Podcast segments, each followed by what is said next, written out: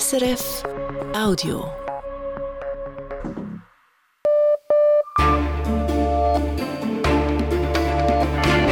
Radio SRF, Echo der Zeit mit Brigitte Kramer.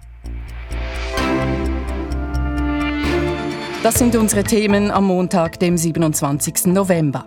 Das Hoffen und Bangen in Israel. Mit ihrer Taktik bei der Freilassung von Geiseln betreibt die extremistische Hamas Psychoterror. Der Bund und die Cybersicherheit. Man müsse externe Firmen besser kontrollieren, heißt es aus der Politik. Das aber braucht Zeit. Ungeduld bei Müttern und Ehefrauen von russischen Soldaten. Die Journalistin Christina Nagel in Moskau erklärt, warum Frauen protestieren. Man hat natürlich irgendwie die Vorstellung hier gehabt, dieser Krieg endet irgendwann. Und wenn schon nicht nach einem Jahr, aber dann wenigstens nach zwei Jahren, dass dann die Männer wieder nach Hause kommen. Und jetzt stellt man fest, es ist aber überhaupt kein Ende im Sicht. Und das führe auch zu einer gewissen Kriegsmüdigkeit. Und der Vatikan und der Nahostkrieg. Der Papst sei nicht ausreichend sichtbar, sagt der Kirchenhistoriker Hubert Wolf. Und vor allem nicht ausreichend sichtbar angesichts der Geschichte, die die katholische Kirche mit den Juden verbindet und die auch den Vatikan mit den Juden verbindet. Im Echo der Zeit. Zuerst zu den Nachrichtenmeldungen und Patrick Walter. Es gibt Meldungen, wonach die Waffenruhe im Krieg zwischen Israel und der Hamas verlängert wird. Die Waffenruhe werde um zwei Tage verlängert. Das sagt laut Nachrichtenagenturen Katar. Das Land vermittelt zwischen Israel und der Hamas. Die Hamas bestätigt die Einigung. Israel hat im Vorfeld erklärt, man sei grundsätzlich bereit, die Waffenruhe zu verlängern. Schon davor gab es Meldungen aus staatlichen ägyptischen Quellen, die Hamas wolle weitere elf Geiseln freilassen. Auch Ägypten vermittelt zwischen den Konfliktparteien. Die Waffenruhe ist seit Freitag in Kraft. Seither haben die beiden Seiten jeden Tag Geiseln und Gefangene ausgetauscht. Die deutsche Regierung reagiert auf das Urteil des Bundesverfassungsgerichts zum Staatsbudget und will die Schuldenbremse aussetzen. Die Ampelregierung hat einen entsprechenden Nachtragshaushalt vorgestellt. Das Bundesverfassungsgericht hat entschieden, dass insgesamt 60 Milliarden Euro, die für die Bewältigung der Corona-Krise nicht benötigt wurden, nicht ohne weiteres hätten für andere Zwecke eingesetzt werden dürfen, wie das die Regierung wollte.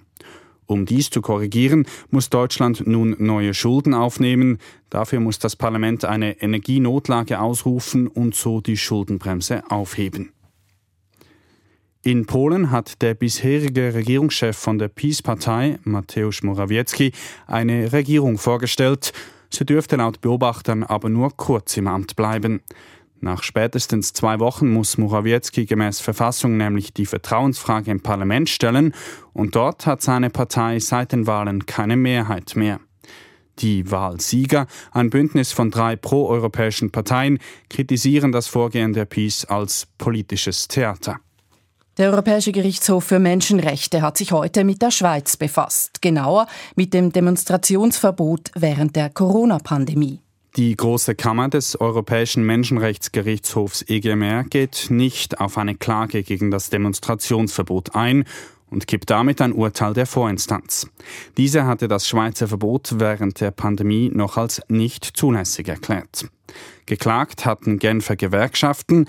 Die Große Kammer des EGMR sagt nun, in der Schweiz seien noch nicht alle Rechtsmittel ausgeschöpft. Die Gewerkschaften hätten zuerst an Schweizer Gerichte gelangen müssen. Die Änderungen beim Mietrecht kommen voraussichtlich zur Abstimmung. Der Mieterinnen- und Mieterverband meldet, dass er genügend Unterschriften für das Referendum gesammelt hat. Einreichen will er sie aber erst im Januar. Das Parlament hat in der Herbstsession das Mietrecht zugunsten von Eigentümerinnen und Eigentümern angepasst. Konkret sollen sie bei Untervermietungen mehr zu sagen haben und, falls sie sagen, dass sie eine vermietete Wohnung oder ein Haus selber benötigen, dann sollen sie schneller kündigen dürfen. Der Bundesrat will das Tierwohl in der Schweiz verbessern. Er hat die Vernehmlassung eröffnet zu Anpassungen im Tierschutzbereich. Damit antwortete er auf verschiedene Vorstöße aus dem Parlament. Unter anderem sollen Hundewelpen erst ab dem Alter von 15 Wochen in die Schweiz gebracht werden dürfen. Weiter will der Bund gewisse Praktiken im Umgang mit Tieren ändern. So soll etwa Schafen der Schwanz nicht mehr gekürzt werden dürfen. Die Börsendaten von 18.05 Uhr, geliefert von SIX. Der Swiss Market Index schließt bei 10.821 Punkten, minus 0,5 Prozent. Der Dow Jones Index in New York fällt um 0,2 Prozent. Der Euro wird zu 96 Rappen 38 gehandelt und der Dollar zu 88 Rappen 10. Und dann das Wetter. Am Abend kommt verbreitet Niederschlag auf. Die Schneefallgrenze steigt auf 600 bis 1000 Meter. Morgen geht es im Norden bewölkt und zeitweise nass weiter, wobei die Schneefallgrenze bis in tiefe Lagen sinkt. Dazu bläst böiger Nordwestwind bei rund 3 Grad. Im Tessin tobt Nordföhn und bringt Sonnenschein bei 10 bis 15 Grad.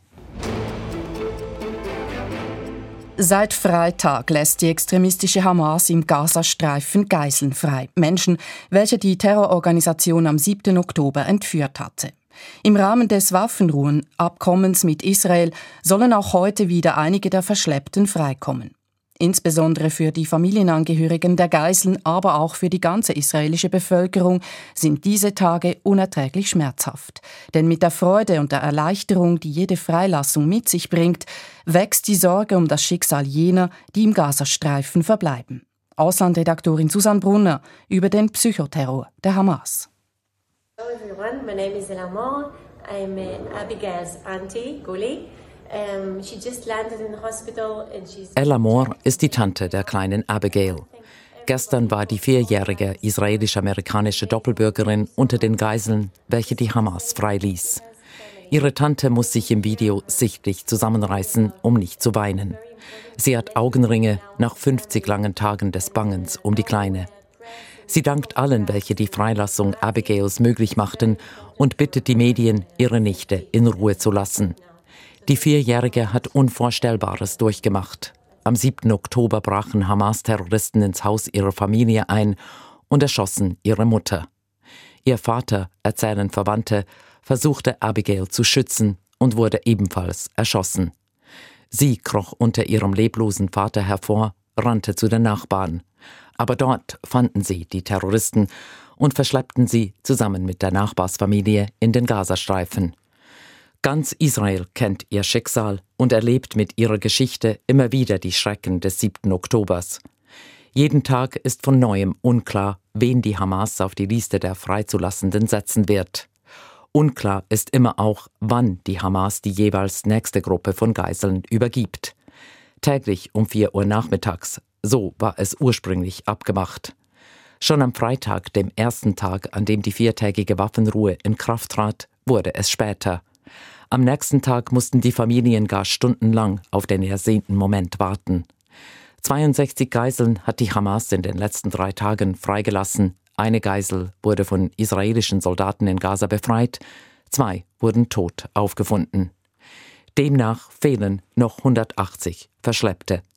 Man weiß nicht, wie viele von ihnen noch leben oder ob die abgemachte Waffenruhe überhaupt reicht, damit alle freikommen denn ohne deren Verlängerung setzt Israel den Krieg im Gazastreifen fort.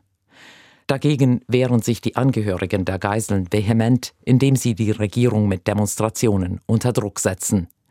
Inbar Goldstein, deren Neffen die Hamas gestern freigelassen hat, ruft in einem Video zu weiteren Protesten auf.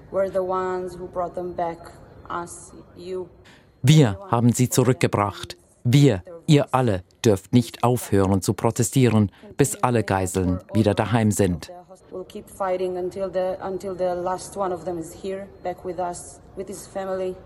Israels Regierung steht unter Druck. Eine Verlängerung der Waffenruhe nach morgen scheint wahrscheinlich. Die Fäden in diesem Drama zieht die Hamas. Wird die Waffenruhe verlängert, wird sie ihren Psychoterror rund um die Freilassung der Geiseln noch tagelang weiterführen.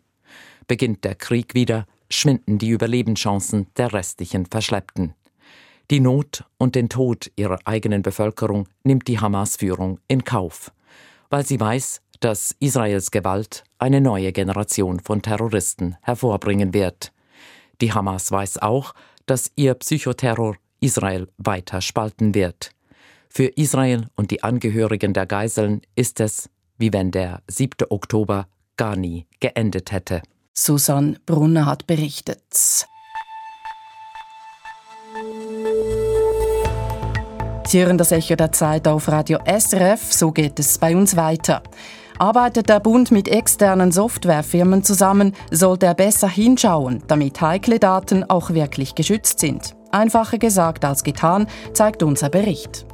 Russische Frauen gehen auf die Straße und verlangen, ihre Söhne und Ehemänner sollten im Krieg abgelöst werden. In den sozialen Medien werden sie noch deutlicher, die Probleme an der Front würden unter den Teppich gekehrt.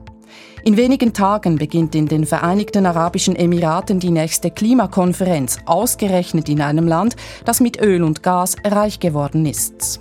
Dann, Tschechiens Bevölkerung protestiert gegen Sparmaßnahmen der Regierung im Bildungswesen oder bei den Renten und auch das Bier soll teurer werden. Und Frankreich hat ein Problem mit Antisemitismus, vor allem aber nicht erst seit dem Beginn des jüngsten Nahostkriegs. Hacker haben vor gut drei Wochen die Basler Softwarefirma Consivis angegriffen. Welche Daten genau gestohlen wurden, ist unklar. Es könnten aber auch sensible Bundesdaten darunter sein, denn der Bund gehörte zur Kundschaft der Firma. Fehler gemacht hat dabei nicht nur Consivis, sondern auch der Bund, wie die Neue Zürcher Zeitung berichtete. Er hat in zwölf Jahren keinen einzigen Sicherheitscheck bei der Firma durchgeführt, obwohl er vertraglich das Recht dazu hätte. Jetzt steigt der Druck aus dem Parlament, bei den Sicherheitschecks nachzubessern. Nur von heute auf morgen geht das nicht. Elian Leiser berichtet. Dass die Bundesverwaltung bei einer Firma, die mit potenziell sensiblen Bundesdaten hantiert, über Jahre hinweg keinen Sicherheitscheck durchgeführt habe, das löst bei mir großes Kopfschütteln aus, sagt SVP-Nationalrat und Präsident der Sicherheitspolitischen Kommission Mauro Tuena. Handlungsbedarf sehe er aber auch bei der Art der Sicherheitschecks. Heute sind das häufig Fragebogen, Sicherheitschecklisten, die Firmen selber ausfüllen oder dann vereinzelt Stichproben, bei denen etwa geprüft wird, ob Firmen starke oder schwache Passwörter verwenden. Bei Firmen mit sensiblen Daten reiche dieses Vorgehen nicht, so Tuena. Es ist sicherlich eine Überlegung wert, dass solche Firmen einmal mit einem gezielten Hackerangriff überprüft werden, halten sie dem stand oder nicht. Die Idee dahinter, ethische Hacker erkennen Schwachstellen im IT-System, bevor Cyberkriminelle sie finden. Mit solchen sogenannten Bug-Bounty-Programmen schützt der Bund heute schon die eigenen bundesinternen Netzwerke. Hier liege viel Potenzial, sagt auch der grüne Nationalrat Gerhard Andrei. Er ist Mitglied der parlamentarischen Gruppe Cyber. Bug Bounty Programme, das sind gute Mittel, um mehr Sicherheit herzustellen, mehr Kontrolle zu erhalten als Verwaltung, die auch eine hoheitliche Aufgabe zu bewältigen hat. Allerdings, die Schwierigkeit solcher ethischen Hacks zeigt sich aktuell im Kanton Zürich. Zürich hat in den letzten Monaten einen Pilotversuch durchgeführt. 25 Firmen, die kritische Infrastrukturen wie Spitäler oder Elektrizitätswerke beliefern, sollen mit Hilfe von ethischen Hackern auf Herz und Nieren geprüft werden. Da diese Art von Sicherheitschecks vertraglich nicht geregelt sind, musste der Kanton diese Lieferanten um Erlaubnis bitten.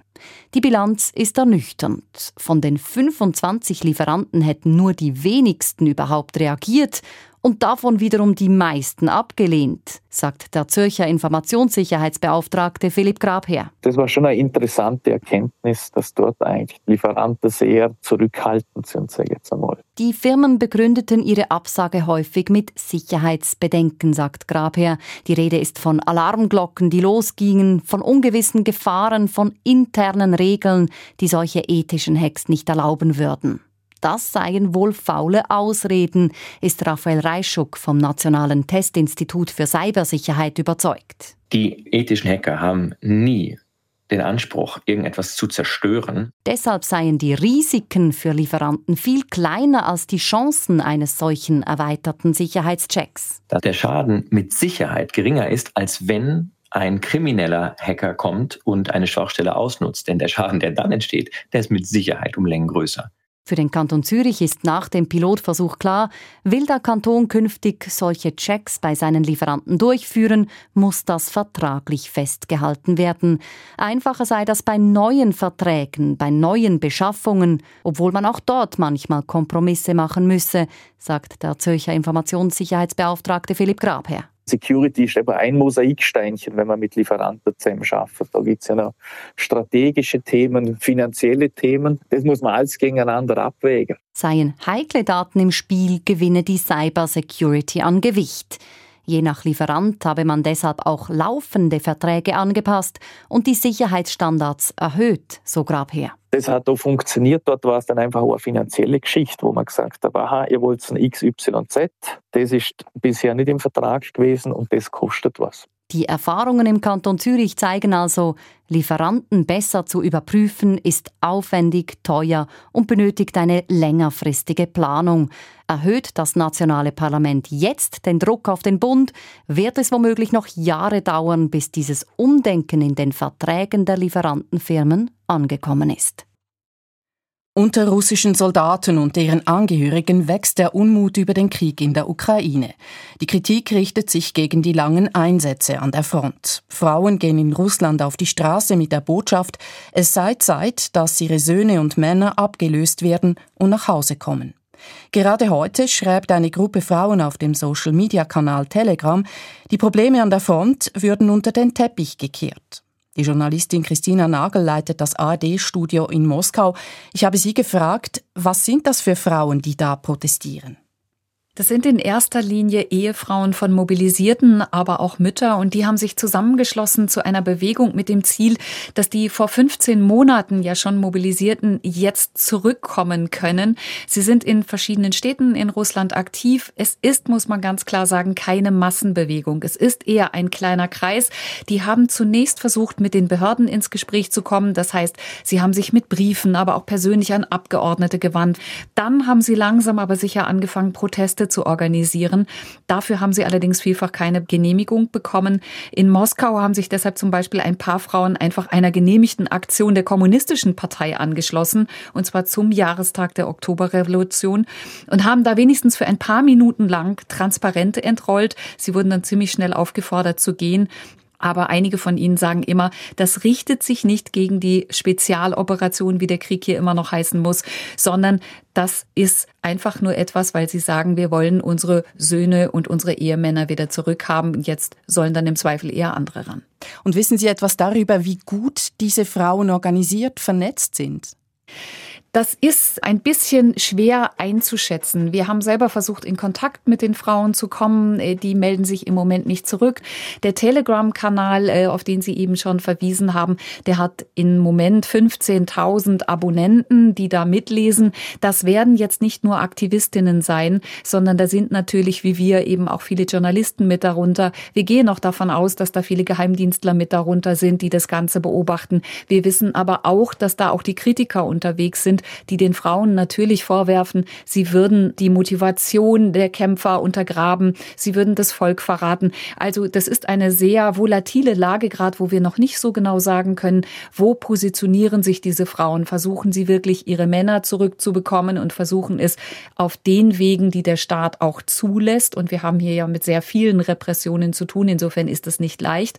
Oder radikalisieren sie sich in Anführungszeichen ein Stück und gehen eben auch darüber hinaus und gehen eben daran, auch das Verteidigungsministerium, das Militär zu kritisieren. Dann müssen sie natürlich damit rechnen, dass sie sehr schnell Strafverfahren auch an den Hals bekommen. Diese Mütter und Ehefrauen kritisieren unter anderem, dass ihre Männer, Söhne zu lange an der Front bleiben müssen. Hat der Kreml ihnen falsche Versprechungen gemacht? Also wir haben eben noch mal versucht zu gucken, inwieweit im Erlass tatsächlich beschrieben ist, wie lange sie dort sind. Da findet sich kein Hinweis darauf, dass es, wie die Frauen zum Teil eben sagen, sich auf ein Jahr begrenzt. Man hat natürlich immer irgendwie die Vorstellung hier gehabt, dass dieser Krieg endet irgendwann. Und wenn schon nicht nach einem Jahr, aber dann wenigstens nach zwei Jahren, dass dann die Männer äh, wieder nach Hause kommen. Und jetzt stellt man fest, es ist aber überhaupt kein Ende im Sicht. Und äh, deshalb argumentieren Sie jetzt damit, dass es doch jetzt an der Zeit wäre, diejenigen, die sich wirklich quasi gemeldet haben, die hingegangen sind, die dieser Mobilisierungsaufforderung gefolgt sind, dass man die jetzt auch zurückholt. Aber es hat nicht so wirklich eine Grundlage. Und viele Abgeordnete hier sagen dann zum Beispiel, eure Männer und Jungs kommen ja zurück, sobald wir gewonnen haben. Nur wann das natürlich der Fall ist, das steht in den Sternen. Auch gemäß Umfragen hat die Zustimmung zum Krieg abgenommen in Russland. Was genau zeigen diese? Das muss man sehr, sehr differenziert betrachten, weil es gibt hier zwar noch unabhängige Umfrageinstitute, aber die fragen natürlich aus gutem Grund nur ganz indirekt. Das heißt, es geht bei vielen Umfragen zum Beispiel um das Thema Kriegsmüdigkeit oder um die Frage, ob man Friedensverhandlungen befürworten würde. Das sind auch alles Fragen, auf die man Antworten bekommt und daraus lässt sich so ein Stück weit ablesen, dass sich auch hier viele ein Ende des Krieges wünschen würden. Das heißt aber wiederum nicht, dass diese Leute automatisch gegen die Spezialoperation sind. Weil hier, das ist auch die Erfahrung, die wir gemacht haben, sagen einem viele Leute, nein, der Krieg ist furchtbar, das Blutvergießen muss ein Ende haben. Aber die dann im nächsten Satz erklären, dass man sich ja verteidigen müsse oder dass man den Faschismus ja bekämpfen müsse. Da merkt man dann doch wieder, dass die Propaganda greift. Insofern muss man sich immer ein bisschen hüten, hüten, diese Antworten überzuinterpretieren. Es sind aber Nuancen, die da einen Unterschied machen. Und da schwingt zum Beispiel mit, und das finde ich sehr interessant, dass die Erfolgsmeldungen, die zum Beispiel in den staatlichen Medien immer wieder verbreitet werden, langsam nicht mehr ziehen, weil bei den Leuten angekommen ist, dass es eben nicht schnell vorbei sein wird, dass im Moment kein Ende abzusehen ist. Sie leben und arbeiten in Moskau. Ist auch unter der Bevölkerung in der Stadt eine Veränderung in der Haltung zum Krieg spürbar? Es ist nicht so leicht zu erspüren tatsächlich, weil kaum noch jemand offen über dieses Thema redet. Das Misstrauen ist sehr, sehr groß, gerade ausländischen Journalisten gegenüber. Ansonsten versuchen hier sehr viele Leute das Thema einfach wegzudrängen, was in der Stadt auch ganz gut geht, weil der Krieg eben weit weg ist. Wir haben hier in der Nähe den Kiewer Bahnhof. Von da aus fahren viele Soldaten eben an die Front. Ich sehe da viele Leute, die betreten zur Seite gucken, wenn sie gerade junge Soldaten da sehen, die zum Zug gehen mit ihrem Gepäck. Da wird geguckt, dass man schnell die Seite wechselt, dass man ihnen nicht begegnet, weil man sich eben mit diesem Thema gar nicht auseinandersetzen will. Letztmals schwand die Zustimmung zum Krieg während der Mobilmachung, respektive offiziell der Teilmobilmachung im September 2022. Wie lässt sich dieser verhaltene Unmut, wie Sie ihn beschreiben, heute erklären? Es lässt sich damit erklären, dass mittlerweile allen klar ist, dass man eben so schnell jetzt an dieser Situation nichts mehr ändern wird. Also unabhängig der Erfolgsmeldungen in den russischen Staatsmedien wissen eigentlich alle, dass hier gerade ein Stellungskrieg geführt wird, der einen hohen Blutzoll fordert, auch auf der russischen Seite. Und auch wenn hier nie über die Zahl der Gefallenen gesprochen wird, auch wenn nie Bilder von Beerdigungen groß zu sehen sind, ist, glaube ich, allen klar, dass der Preis für all das sehr hoch ist. Und genau deshalb gibt es aber wiederum auch nicht wenige, die eben sagen, wir müssen dafür auch irgendetwas gewinnen. Also wir müssen irgendetwas Positives aus diesem Krieg, der dann wiederum Spezialoperationen heißt, haben. Das heißt, das, was die Ukraine fordert, dass eben alle Gebiete wieder freigegeben werden, inklusive der Krim, das wird hier anders gesehen, auch von einem Großteil der Bevölkerung. Sagt AD-Journalistin Christina Nagel in Moskau.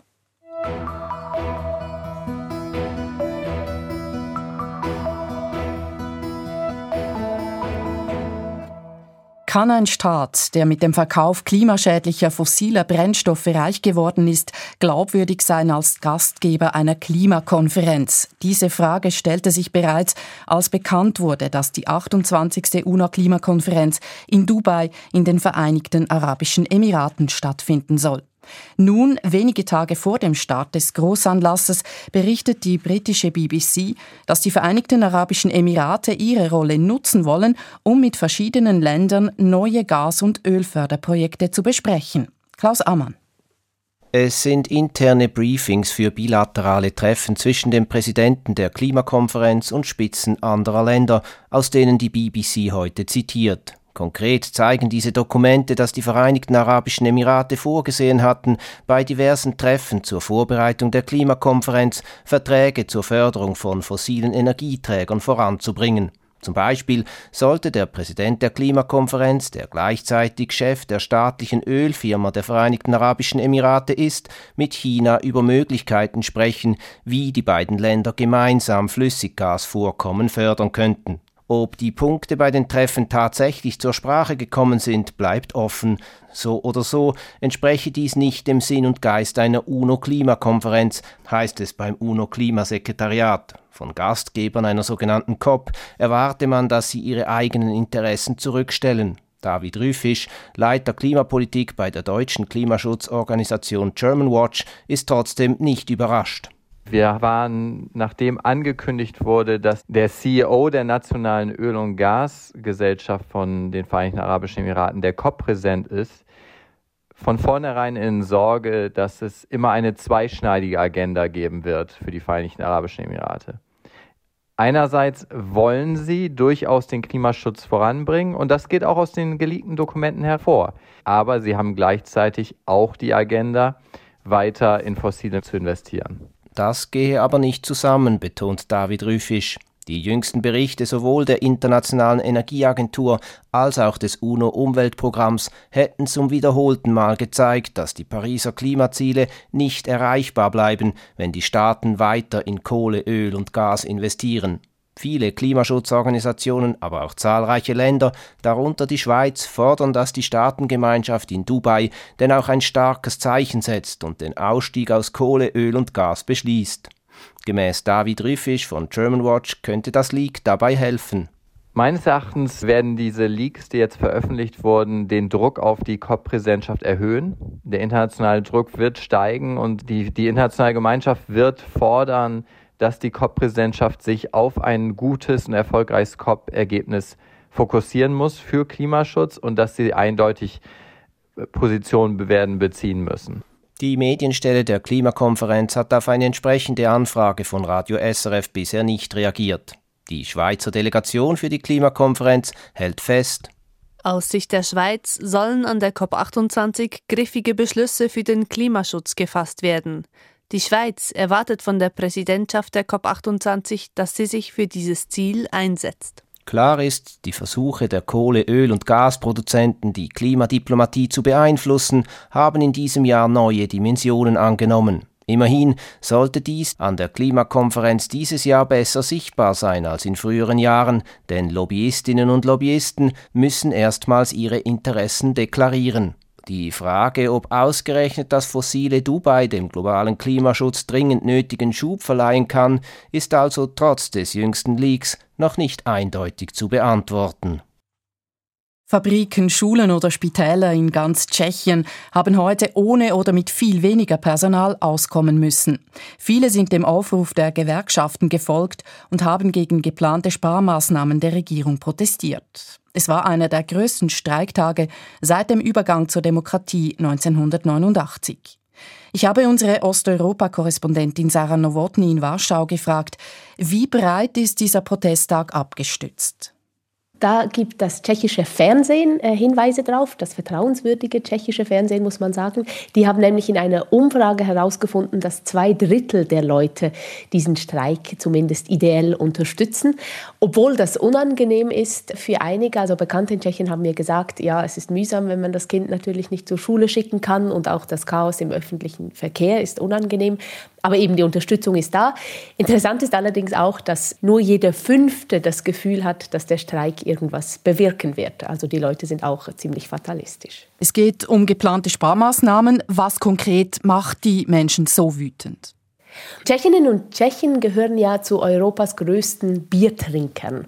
Und äh, deshalb ist das wohl ein sprechendes Beispiel, dass die Leute sauer sind, weil die Regierung die Mehrwertsteuer auf Bier stark erhöhen will. Und ganz allgemein kann man sagen, die Steuern sollen steigen, die Renten sinken und die Menschen sollen später in Pension gehen. Also äh, unerfreulich auf der ganzen Linie für viele Menschen. Und nötig sei das aber, sagt die Regierung, weil der tschechische Staat viel zu hohe Schulden hat das wiederum liegt auch daran, dass die Vorgängerregierung ziemlich großzügig mit der Gießkanne Geld ausgegeben hat. Das muss jetzt diese eigentlich liberale Regierung wieder korrigieren. Die Regierung will auch sparen, weil die tschechische Wirtschaft stockt. Wo liegt da das Problem? Das ist, glaube ich, der Kern des ganzen Problems, also die Lage der tschechischen Wirtschaft. Und die ist wirklich in einer unangenehmen Situation.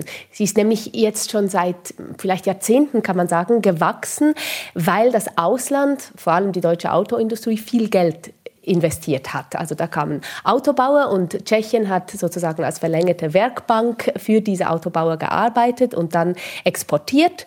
Und dafür wurde auch viel Energie und viel fossile Energie verwendet.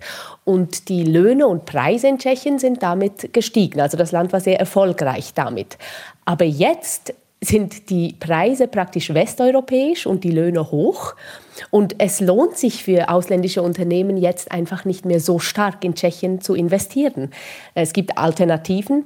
Und gleichzeitig in Tschechien selbst gibt es zu wenig Unternehmen, die Dinge erfinden, die wirklich einen großen Wert generieren, also mit dem sich Geld verdienen lässt im Inland. Und deshalb wächst jetzt die Wirtschaft weniger. Und das ist wirklich ein Problem für viele Menschen. Und gibt es da andere Lösungsansätze außer Sparen? Ja, es gibt Ökonomen, die sagen, man müsste eigentlich genau das Gegenteil machen von Sparen. Man müsste nämlich massiv investieren in Bildung, Forschung und Entwicklung. Also eigentlich genau das Gegenteil. Sie haben die ungünstige Struktur der tschechischen Wirtschaft beschrieben. Ist diese symptomatisch für den Osten der EU? Für einige Länder ist das symptomatisch, vor allem für die kleineren. Also ich denke an Ungarn und an die Slowakei, die haben eigentlich das gleiche Problem.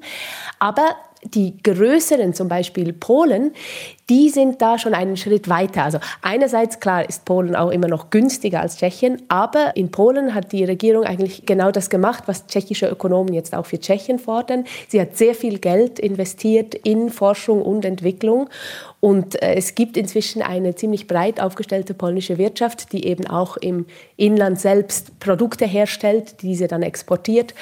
Und das scheint zumindest für Polen zu, zu funktionieren. Also die tschechischen Ökonomen sagen, Polen wird Tschechien in nächster Zeit überholen.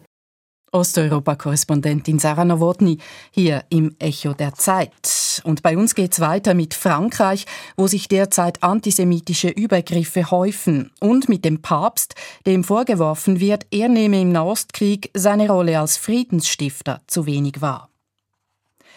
Judenfeindliche Schmierereien, Beleidigungen, Drohungen, auch in Frankreich haben antisemitische Vorfälle stark zugenommen. Seit Kriegsausbruch in Nahost hat das französische Innenministerium ein Mehrfaches an antisemitischen Taten registriert als im gesamten letzten Jahr.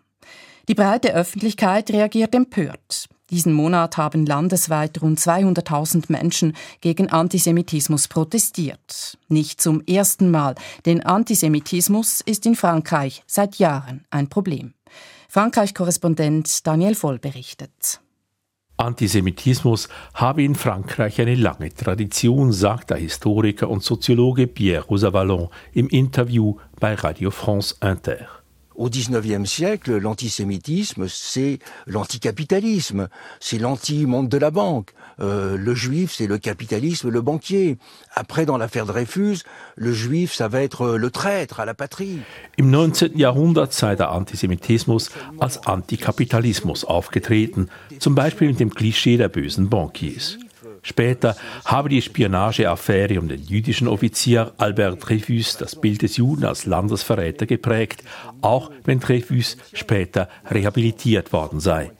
Bis Mitte des 20. Jahrhunderts hätten solche Stereotype den Eindruck geweckt, dass für Juden in der französischen Gesellschaft kein Platz sei. Derrière cette haine du historique du juif, il y a l'idée que les juifs sont en trop, que les juifs n'ont pas leur place dans la société. Inzwischen haben sich die Konfliktlinien verändert. Der Antisemitismus in Frankreich sei heute auch eine Art Echo auf die Entwicklung im Nahen Osten, ergänzt der Soziologe Michel Villavorca, aufgrund der Veränderungen in der Bevölkerungsstruktur. Il est évident que ce qui se passe au Proche-Orient exerce une énorme influence, que l'impact est gigantesque. On est dans un pays où il y a quelques centaines de milliers de juifs, on ne sait pas le vrai chiffre d'ailleurs, et ça n'a pas une énorme importance, peut-être dix fois plus de musulmans, on ne sait pas non plus. In Frankreich lebe mit einigen hunderttausend Menschen die größte jüdische Diaspora Europas. Dazu kämen rund zehnmal so viele Muslime.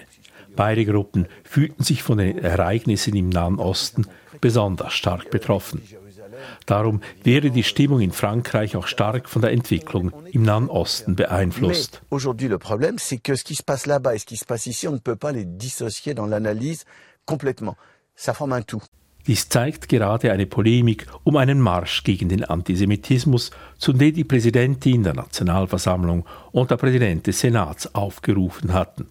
Praktisch alle Parlamentsparteien haben daran teilgenommen. Selbst das Rassemblement National von Marine Le Pen marschierte mit, dessen Vorgängerpartei noch eine klare antisemitische Schlagseite hatte. Die Parteiführung sieht dagegen heute im Islam die größte Bedrohung für Frankreich und stellt sich eindeutig hinter die israelische Regierung von Benjamin Netanyahu. Nicht am Marsch dabei war hingegen La France Insoumise, die Partei des Linkspopulisten Jean-Luc Mélenchon, der die Hamas nicht als terroristische Organisation bezeichnen will. Vom Marsch gegen den Antisemitismus distanziert haben sich auch führende Vertreter der muslimischen Gemeinde, zum Beispiel Abdel Aril Mamoun, Imam an der großen Moschee von Paris. Auch hier spiele der Konflikt im Nahen Osten eine wichtige Rolle. Aber auch französische Innenpolitik erklärte er im Radiointerview. Euh, tout simplement parce qu'elle n'a pas de connotation plus globale et qu'elle est limitée à simplement défendre les intérêts d'une communauté au détriment des autres, alors que nous aussi, musulmans de France, sommes victimes de plus en plus. Die Kundgebung nehme nur eine Seite des Problems wahr, denn auch die Muslime würden in Frankreich zunehmend stärker diskriminiert, zum Beispiel in den Medien oder durch politische Stimmungsmache und rassistische Äußerungen. Muslime fühlten sich sozial mehrheitlich benachteiligt. Auch wolle man nicht gemeinsame Sache mit Leuten machen, die Israels Menschenrechtsverletzungen gegen die palästinensische Bevölkerung rechtfertigten. Rassemblement National-Chefin Marine Le Pen oder der rechtsextreme Polizist Eric Seymour spielten Feuerwehr, seien aber in Wahrheit Brandstifter. Zemmour et Madame Le Pen et, d'autres qui jouent alors que ce sont eux-mêmes les pyromanes. Der richtige Umgang mit der Antisemitismuswelle birgt auch innenpolitisch Zündstoff.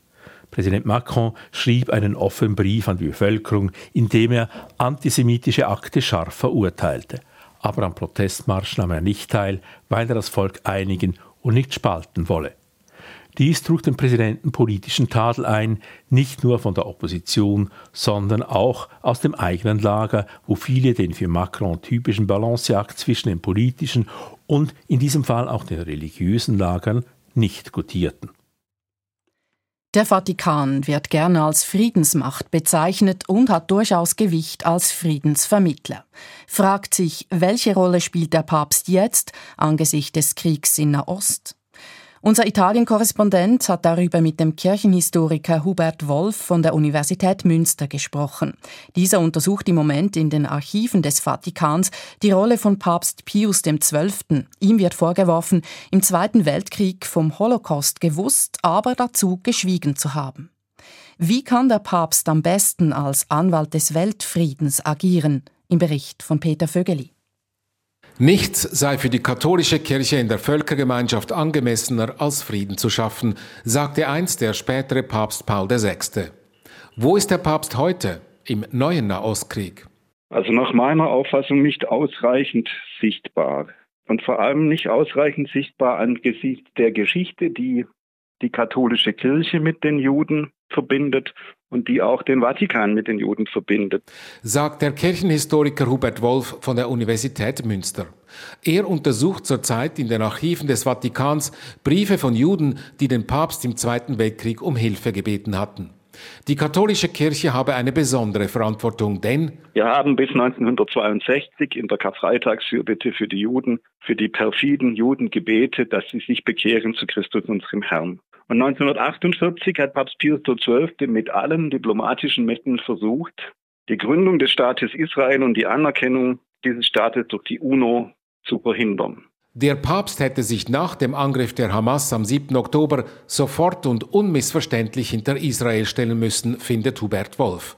Denn hätte er sich da klar auf die Seite des jüdischen Volkes, der Menschen, die dort brutal ermordet worden sind, gestellt, dann hätte er jetzt auch eine ganz andere Autorität der israelischen Regierung zu sagen, halt mal, nach den Grundsätzen des gerechten Krieges gilt das Thema der Verhältnismäßigkeit. Du musst dir mal überlegen, was du im Gazastreifen eigentlich macht. Das sind nämlich jetzt wieder schwierige, an Kriegsverbrechen ranreichende Dinge. Bis jetzt hat der Papst weder das eine noch das andere getan. Dasselbe Muster sei im Ukraine-Krieg zu beobachten. Die Frage ist, welche Optionen hat ein Papst überhaupt? Es gibt eigentlich zwei Modelle, nämlich das Modell von Benedikt XV. im Ersten Weltkrieg und das Modell von Pius XII. im Zweiten Weltkrieg. Benedikt XV. habe sich 1917 mit einem sehr konkreten Friedensplan exponiert, mit folgender Begründung. Benedikt XV. sagt 1917, diese Gitgrat-Kriege an der Westfront, die sind so schrecklich und furchtbar, dass der Heilige Stuhl keine Position der Neutralität mehr einnehmen darf. Er scheiterte mit seinem Plan, habe aber an moralischer Autorität gewonnen, sagt Wolf. Das Gegenmodell praktizierte Papst Pius XII. im Zweiten Weltkrieg. Die Kirche müsse neutral und überparteilich sein, gerade auch, weil Katholiken bei allen Kriegsparteien vertreten seien. Die Kirche müsse im Verborgenen wirken. Und so schwieg Pius XII. auch zum Holocaust, von dem er gerade auch nach neuesten Erkenntnissen wusste. Jetzt bei Franziskus weiß man nicht so genau, wofür er sich jetzt eigentlich entscheidet. Er scheint sich für keines dieser beiden Modelle so richtig zu entscheiden. Das ist so ein, ja, ein Schwanken. Sagt Wolf. Das Problem, aber auch die Chance des Papstes ist, dass er zwei Hüte trägt. Er ist einerseits religiöses Oberhaupt von weltweit 1,25 Milliarden Katholiken. Und er ist Staatsoberhaupt eines Ministaates mit 500 Einwohnern, eines Staates, der aber über beträchtlichen diplomatischen Einfluss verfügt. Kaum ein Land weiß besser Bescheid, was quasi on the ground in der Welt vor sich geht, denn der Vatikan hat 40.000 Priester in 3.000 Diözesen auf der ganzen Welt. Die katholische Kirche betreibt 40.000 Spitäler und Pflegeeinrichtungen und 200.000 Schulen weltweit und umgekehrt unterhalten 184 Staaten diplomatische Vertretungen im Vatikan. Papst Franziskus aus Argentinien nutze diese geballte Kompetenz nicht, hört man von Europäern in Rom. Und das kritisiert auch Hubert Wolf. Er ist ja irgendwie so spontan, dann macht er wieder, sitzt er im Flugzeug und dann erklärt er irgendwie spontan irgendetwas, wie so ein wie so ein Dorfpfarrer, der jetzt halt irgendwie mal was erzählt, aber nicht wie ein Mann, der die Verantwortung für die eine der großen, größten Religionen der Welt hat und auf dieser diplomatischen Ebene natürlich einfach spielen muss. Das ist eine harte Kritik. Aber der Papst und die katholische Kirche haben ja auch einen hohen moralischen Anspruch an sich selbst. Der Bericht von Peter Vögeli. Das war das Echo der Zeit am Montag, dem 27. November, Redaktionsschluss 18.43 Uhr. Lukas Schneider war für die Sendung verantwortlich, für die Nachrichten Jan von Tobel. Mein Name Brigitte Kramer. Danke für Ihr Interesse. Das war ein Podcast von SRF.